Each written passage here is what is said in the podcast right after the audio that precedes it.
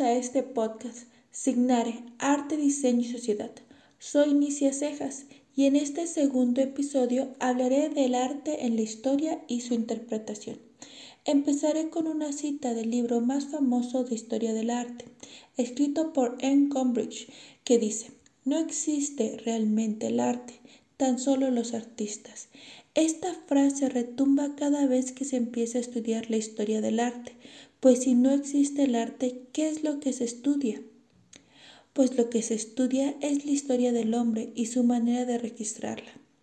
En la obra de arte se puede apreciar los sentimientos que el artista quiso plasmar, ya sean propios y originales o encargados y exagerados por un tercero que comisionó la obra. Así el arte no es la técnica ni el soporte, eso es la obra. El arte con A mayúscula no existe. Es nuestra interpretación con todo y nuestra historia personal junto con juicios y prejuicios. Así miramos las primeras obras que se estudian, las pinturas rupestres, en las cuales es más que evidente que el tema principal es la sobrevivencia, la vida diaria y el mundo hostil que los rodeaba. Pero para que existiera esa pintura tendría que existir el tiempo y la oportunidad para hacerla, las circunstancias adecuadas para que el autor le dedicara tiempo a conseguir los pigmentos y no a buscar comida, los motivos para, para la creación de la obra pudieron haber sido muy variados, como mostrar un método de caza, pero es claro que la pintura es un registro de su vida. Más cercano a nuestros días tenemos las estatuas griegas, que después servirán de inspiración en el Renacimiento, hechas de piedra blanca, perfecta representación con gran maestría de la figura humana, no son realmente griegas, son copias romanas de obras griegas hechas en metal, que fueron fundidas para crear armas para el ejército romano. La utilización del mármol fue una manera de evitar que se perdieran en los tiempos de guerra. Pero la existencia de esas esculturas muestra que los romanos fueron los conquistadores de los pueblos helénicos, pero los conquistados por la cultura helénica a tal punto que sus obras hechas por manos romanas nos evocan más a los griegos que a los romanos. Hablemos ahora de renacimientos, quienes usaron de inspiración dichas copias romanas.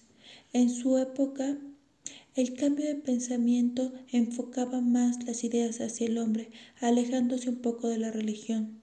Se puede distinguir especialmente en la pintura el uso de la geometría, siendo la perspectiva una de las características de las primeras obras que se clasificaron como renacentistas.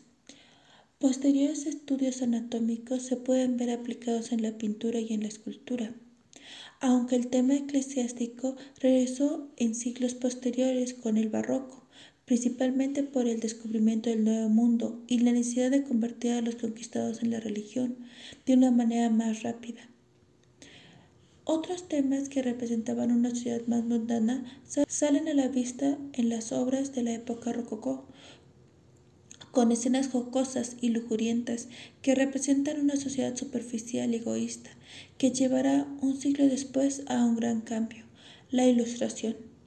La obra La libertad guiando al pueblo es la obra representativa de la ilustración, una alegoría de la libertad representada por una mujer con el dorso descubierto guiando a un grupo de combatientes, con todo y vello en las axilas, que sostiene la bandera de Francia. Rasgo que se considera vulgar, claro signo de un cambio de las obras clásicas, con cuerpos femeninos desnudos y lampiños de los siglos anteriores, que fueron encargados para el deleite de sus posadores. Esta mujer, la que guía al pueblo, muestra ilusión hacia un cambio, hacia un mundo mejor, junto a un niño que la sigue en la parte superior, mientras en sus pies está caminando sobre el cuerpo sin vida. Un poco menos de un siglo después aparecerán los impresionistas, que cambian la gráfica y la técnica de la pintura, de una muy cuidada a una mucho más rápida y fluida, pues la fotografía los había inspirado y les competía a la vez. La rapidez de la fotografía impulsó a ver la luz de manera diferente y el tiempo dedicado a una obra. Los temas pacíficos y contemplativos de los impresionistas plasmaron en sus obras cambiaron radicalmente a trazos violentos y colores contundentes con la llegada de la Primera Guerra Mundial. Los expresionistas y futuristas con una gráfica fuerte y cruda aparecen al presenciar los violentos actos del hombre hasta llegar al sinsentido del dadaísmo, al igual que el sinsentido de la guerra.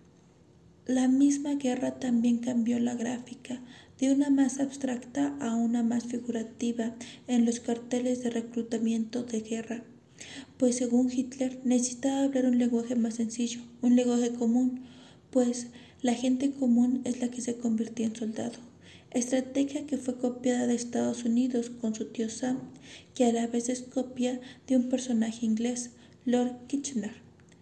Para terminar, Solo mencionaré a los muralistas mexicanos, que representan un México en reconstrucción después de una revolución, a un pueblo que buscaba su esencia e identidad.